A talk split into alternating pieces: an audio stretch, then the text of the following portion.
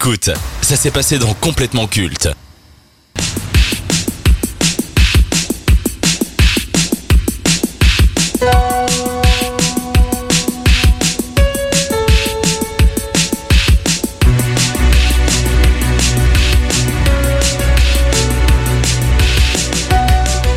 La pop culture, en voilà un terme qui veut tout et rien dire à la fois. Pour beaucoup, c'est l'ensemble des références culturelles qui ont marqué le public sur de nombreuses générations. Pour d'autres, ce n'est qu'un terme purement commercial qui a pour but de rassembler un maximum de gens en titillant la fibre nostalgique avec des œuvres du passé. Et c'est dans ce contexte qu'apparaît Ready Player One réalisé par Steven Spielberg en 2018. L'histoire se déroule en 2044 la Terre est à l'agonie. Comme la majeure partie de l'humanité, Wade, 17 ans, passe son temps dans l'Oasis, un univers virtuel où chacun peut vivre et être ce qui lui chante. Mais lorsque le fondateur de l'Oasis meurt sans héritier, une formidable chasse au trésor est lancée. Celui qui découvrira les trois clés cachées dans l'Oasis par son créateur remportera 250 milliards de dollars. Multinationales et geeks s'affrontent alors dans une quête épique dont l'avenir du monde est en jeu. Alors, Qu'avez-vous pensé de ce Ready Player One, Lucas? Eh bien, euh, je ne comprends pas pourquoi les des gens n'aiment pas, détestent ce film. Euh, à, la, à la limite, on peut le trouver ok. Moi, j'aime bien. Enfin, je trouve qu'il y a, il y a une atmosphère dedans, et j'en ai marre d'entendre des gens qui me sortent. Mais c'est que du fan service en fait, Ready Player One. Parce que non, le fan service qu'il y a dedans est intelligent. Genre la. Tu peux m'expliquer, je suis désolé, ce que c'est le fan service Alors le fan service, c'est le fait d'utiliser une figure largement connue et Ah, appréciée ouais, dans un seul but de dire au, au spectateur regarde, je Ah, parle ouais. ton vocabulaire. Et alors ce qui se passe, c'est que beaucoup de, de gens ont qualifié ce film comme étant euh, uniquement du fan service euh, gratuit, ce qui est totalement faux, puisque le fan service qui est dedans, en fait, est intelligent, puisque les figures qu'il utilise ont des significations et sont évocateurs quand il utilise la hum, comment la, la voiture de retour dans le futur eh bien c'est parce que ce qu'il va devoir faire dans la course c'est aller en arrière. Donc forcément qu'il utilise la voiture de retour vers le futur.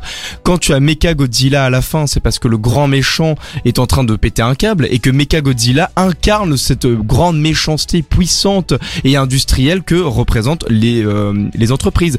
La grenade sainte qui est utilisée à un moment dans l'aventure eh bien est utilisée comme un Deus Ex Machina parce que grenade sainte c'est dans le nom bordel donc euh, bref tout ça veut dire que j'aime bien ce film et je n'aime pas qu'on tape dessus en brandissant le panneau du fanservice Ben, euh, je crois que tu vas pas beaucoup m'aimer parce que j'ai tapé dessus. Non, non, je vais pas taper dessus. Je trouve que le film que j'ai vu hier, donc euh, c'est tout Ah ouais. frais, est intéressant d'un point de vue euh, visuel. C'est-à-dire que je trouve qu'ils ont mis les moyens. D'ailleurs, j'ai regardé, c'était entre 250 et 300 millions de dollars pour un film, ce qui est incroyable. Après, c'est Spielberg, très bien, mais ils ont mis les moyens. Les effets sont incroyables. Vraiment, je me suis pas ennuyé. C'est pas un film chiant.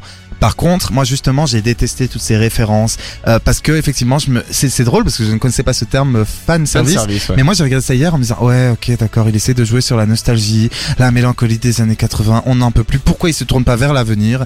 Voilà, après par contre je dois juste noter un petit point positif, je sais pas si tu vas parler des acteurs famille. Euh, Non, mais tu peux en Bah, parler. c'est rapide, c'est qu'en fait j'étais hyper content de revoir Ty Sheridan Ah ouais. qui a joué quand même euh, dans, euh, je vais y arriver, j'ai oublié dans Mud. Alors Mud, ce film que j'avais vraiment beaucoup aimé, c'est un film de Jeff Nichols. Il a joué euh, là-dedans en 2011. Et puis il a joué euh, dans euh, The Tree of Life. Et moi je l'avais beaucoup aimé dans The Tree of Life de Terrence Malick. Donc j'étais content de le voir lui.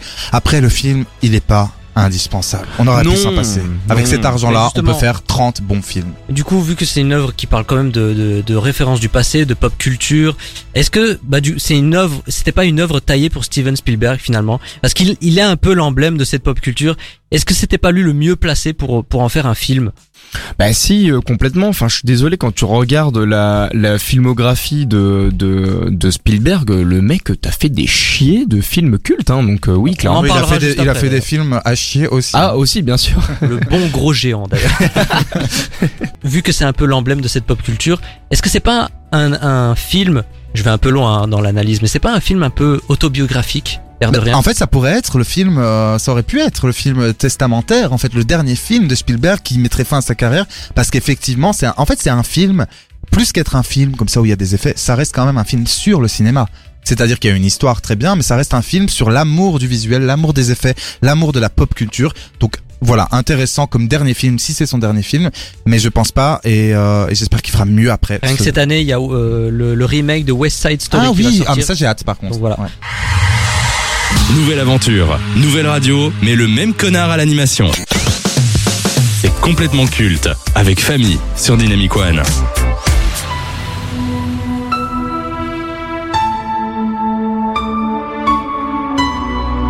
Alors je fais juste une petite aparté, j'aime bien euh, ces, euh, ces jingles d'émission parce qu'ils sont représentatifs de la réalité. Je sais pas ce que vous en pensez, mais... euh, Ouais, ah mais je- c'est marrant que tu Ouais. dis ça parce que moi c'est ma première émission avec vous et, et peut-être pas la dernière et, euh, et j'adore les jingles parce qu'effectivement tu es un gros connard. eh ben, je suis, eh, on pourra pas me retirer que je suis honnête. hein. Ah ça oui. Du coup, on était en train de parler de Ready Player One, réalisé par Steven Spielberg. Et du coup, comme on l'a pu le dire euh, auparavant, ben, c'est une œuvre essentiellement basée sur la pop culture, sur la nostalgie, etc. Pour moi, dans Ready Player One, c'est très réussi parce que ça a un sens, ça a une signification. Ouais. Mais aujourd'hui, les films qui abordent la pop culture de façon générale, est-ce que c'est pas, c'est pas un peu opportuniste, c'est pas un peu facile? Bah, franchement c'est euh, c'est populiste moi j'ai envie de dire. C'est populiste. C'est du Mélenchon C'est ce qu'il fait. populiste, n'est-ce C'est pas? populiste. non, n'est-ce pas Jeanne. Jeanne, au secours ouais, grave. Pardon, bon, les, voilà, les, les gens qui connaissent la politique euh, comprendront. Non, non, je trouve que c'est hyper populiste parce que c'est, en fait, je trouve ça facile. Alors effectivement, ça reste un film hyper, euh, euh, ça reste, un- tous les films sont compliqués à faire, d'autant que là, ça a coûté très cher, ça doit être une pression folle. Il y a un, un casting super, il y a surtout une énorme machine en fait à, à régler. Bon, il a 3000 assistants, Spielberg, mais c'est facile. C'est-à-dire que moi, si je devais faire un film, ben, je ferais effectivement un film si, enfin pour les gens, c'est-à-dire en parlant de choses euh, qui nous sont euh, intimes et qui nous sont personnelles. C'est facile, mais après, il faut savoir s'adresser au public et il faut savoir Bien manier sûr, les mais quant à l'argent, euh, c'est aussi plus simple. Hein. Alors après- euh, ce qu'il y, a- il y a quand même, genre, tu vois, pour moi, il faut pas prendre Ready Player One justement comme un exemple de facilité de la pop culture, euh, mais plutôt Space, Space Jam 2 Oh, Ou ah, j'allais Free Guy, exactement Free Guy. Parce que par exemple, ça ce sont typiquement des films qui surfent sur la vague de la pop culture, qui s'adressent aux geekos en leur disant regardez, on parle votre euh, votre langue, Non, les geeks.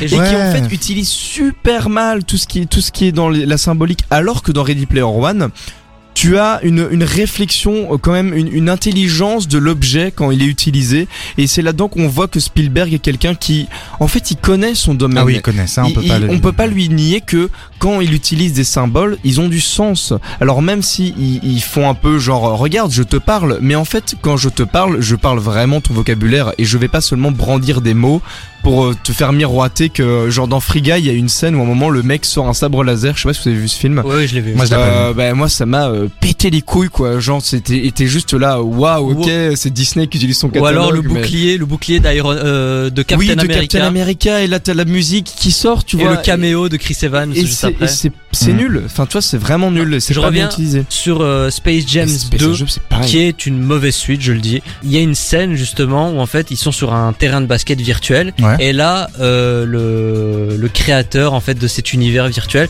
va ramener du public. Et ce public en fait ce ne sont que des références de la pop culture. Pour Warner Bros dit regardez tous ces personnages font partie de notre catalogue parce qu'ils faisaient de la pub pour euh, leur plateforme de streaming HBO Max.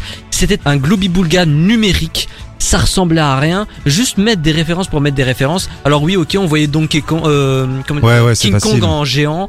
On voyait le géant de fer aussi mais ça n'apportait strictement rien. Mais du coup attention que je suis d'accord avec toi Ivo que les quand c'est très facile en fait d'utiliser la pop culture et du coup Free Guy et Space Jam sont vraiment les exemples de ça puisque c'est complètement euh, c'est très con en fait la manière d'utiliser ça et donc c'est très facile. Mais par contre on, on se gaine Ready Player One pour moi est un peu une sorte d'exception parce que c'est de la pop culture mais relativement intelligente Mhm. même si le procédé peut être critiquable évidemment mais c'est quand même à, à, à réfléchir un, un minimum selon moi Alors moi j'aimerais juste voilà vous, vous faire une petite réflexion. Je sais pas si vous avez vu les infos récemment, mais Facebook travaille en fait sur euh, l'avenir de leurs euh, réseaux sociaux et euh, ils vont embaucher en masse au sein de l'Union européenne pour créer en fait ce qu'ils vont appeler le métaverse. Et le métaverse, c'est en fait Le une réalité, c'est une réalité augmentée Ah ouais. où en fait avec les réseaux sociaux, ben, c'est comme dans les Sims, c'est comme dans WoW en fait. Vous allez incarner des avatars, vous allez avoir un casque, vous pourrez euh, manger avec des amis dans des restaurants virtuels, Est-ce qu'on va danser. pouvoir euh, les niquer? Non, mais Ah. mais c'est l'avènement du Non, mais c'est- cyberpunk ici. Mais. Ouais, c'est fou. Non, non, donc, vraiment, du c'est coup, fou. c'est moi je trouve ça euh, vraiment euh, terrifiant comme euh, si c'est déjà le métavers ça existe, Ah ouais, ça s'appelle la vraie vie. Ouais, c'est déjà, ça. d'une part. Et je trouve que quand j'ai vu Ready Player One récemment Ah, et que j'ai fait le parallèle avec cette nouvelle, je trouve quand même que bah, il a été un peu visionnaire sur ce coup-là. Ouais, mais ça fait des, je pense que. Ça fait- Oui, c'est Euh, adapté d'un bouquin. Oui, c'est ça, euh, j'allais dire euh, Orwell dans son livre euh, 1900 euh, je- 84. Merci 84, j'allais dire 64. Euh, bref, euh, il parlait déjà de certaines choses qui sont arrivées maintenant en fait, peut-être pas sûr. dans les détails mais donc voilà, moi je pense que Spielberg c'est Oui, un C'est peut-être pas lui, mais moi en tout cas quand j'ai vu ça, ça m'a un peu fait. Oui, il y a un vrai lien, ouais. ouais, Ouais, ouais. voilà. Et alors, dernière question. Le film est sorti en 2018. Ouais. En 2018, qu'est-ce qui est sorti en même temps Un film Marvel, une merde innommable qui s'appelle. Black Panther. Je savais que t'allais En parler de ça. 2018, Black Panther a recueilli une dizaine de nominations aux. Oscars. Ready Player One en a eu zéro. Est-ce que vous trouvez ça normal qu'aujourd'hui, en termes de film grand public, en termes de divertissement, un film moi, que je trouve très qualitatif, que ce, qui est Ready Player One, n'ait pas une reconnaissance aux Oscars et qu'ils ont préféré mettre Black Panther à la place? Alors après, je te trouve un peu dur avec Black Panther parce que certes, ce n'est pas le meilleur Marvel, alors le qualifier de merde innommable, je, Alors, je te je suis- trouve un Pourquoi peu... je suis dur? Parce que je, euh, non, je suis dur à cause de la hype, à cause de Mhm. tout la, de tout, euh, tout ce cinéma médiatique qu'il y a eu autour, qui l'ont qualifié de, de grand film. Enfin, Oui, Ah, mais alors après, euh, bon, ce qui se passe, c'est qu'aussi euh, Spielberg est un euh, réalisateur émérite qui a été récompensé maintes et maintes fois, alors que le message qu'envoie Black Panther est peut-être un peu plus ouvert. Enfin voilà, je pense que c'était un des premiers, euh, c'est un des premiers films à, euh, Marvel avec un un personnage central qui est noir. Eh ben, euh, justement, tous je suis les gens désolé de- sont. Pardon, Ouais, Lucas, je suis désolé de t'interrompre parce que c'est justement ce que j'allais dire, donc je rebondis maintenant, c'est que le film n'aurait pas eu autant de, de nominations s'il n'y avait pas autant de noirs dans Alors, le film. Alors je pas, comprends oui. parce qu'il faut qu'on voit des noirs, il faut que les Oui, minorités soient représentées, mais là c'était un film je suis désolé. de noirs, euh, qu'avec des noirs, pour dire les noirs existent. Donc je comprends l'intérêt, je comprends le fait de le faire, mais pas le fait qu'il y ait Moi, 10 j'aimerais, ouais, juste répondre ouais. à, à tous ces gens qui disent enfin un film qui mette la communauté afro-américaine en avant. Je rappelle quand même qu'avant, il y avait des cinéastes comme Spike Lee Ouais, bien qui faisaient sûr. ça dans tous ses Ouais, mais films. Spike Lee- donc c'est pas nouveau. Ouais, s'il fait des grands films, des, quand même des films qui sont très vus. Mais Voilà. euh, Oui, ouais, mais ouais. là, c'est, je veux dire, c'est un Marvel, tu vois, c'est, c'est ça, euh, c'est genre, c'est pas, c'est pas la même, euh, ça n'a pas la même ampleur. Alors après, je suis d'accord avec toi, Ivo, que 10 nominations était peut-être un peu excessif, surtout que il est vrai que le, le film ne mérite clairement pas ça. Mais, Mais après c'est pas une merde. euh, c'est pas une merde et euh, au final tu vois Ready Player One bah oui c'est un bon film mais entre faire passer une symbolique et Ouais, juste clairement. récompenser un réalisateur qui a déjà été récompensé bah je peux comprendre qu'on ait récompensé le, le premier quoi Bah, surtout que c'est pas euh, le meilleur, à mon sens, et tant mieux d'ailleurs, mais ce film n'est pas le meilleur de Spielberg, donc on parlera tout à l'heure de Oui. Spielberg effectivement, mais donc c'est pas le moment, je trouve, de le récompenser. Et du coup, vous préférez, tu, tu as préféré Ready Player One ou Black, Black ah Panther non non j'ai quand même préféré Ready Player One je, je vais pas mentir Ouais, que- après moi je parle mais- surtout au niveau cinématographique. Vraiment en, en cinéma pur, réalisation, euh, scénario, etc. Je trouve que Ready Player One avait plus sa place aux Oscars qu'un Black Panther. Ouais mais alors du coup tu ne récompenserais que les bons enfin Mais Black Panther a déjà eu une récompense immense. Il a fait plus d'un milliard au box-office. Les gens euh, ont été le voir. Oui, c'est vrai que si le but, effectivement, si le but c'était qu'on voit aussi des noirs au cinéma, le film a eu un grand succès et donc on les a vus. Euh, donc tant mieux, ça avance, les choses avancent. Après Ready Player One, je trouve que ça méritait pas non plus euh, beaucoup Ouais, de ouais, nominations. Euh, moi, je pense Ouais, que euh, entre Spielberg et voilà et Black Panther, moi, ce que je veux, c'est du Godard, quoi. Enfin, moi, c'est ma jeunesse. Quoi. elle est où la nouvelle vague bordel Bah apparemment elle arrive en novembre. Euh, J'ai pas Oh, compris. putain, oui, le deuxième confinement, le troisième confinement. Ah, Quatrième. Oh, le quatrième. cinquième, ouais. Let's go, allez, moins un point. Ready Player One de Steven Spielberg, sorti en 2018. Allez le regarder. À mon avis, vous allez passer un bon moment dessus. Il est disponible sur Netflix, donc c'est le moment ou jamais d'aller le regarder.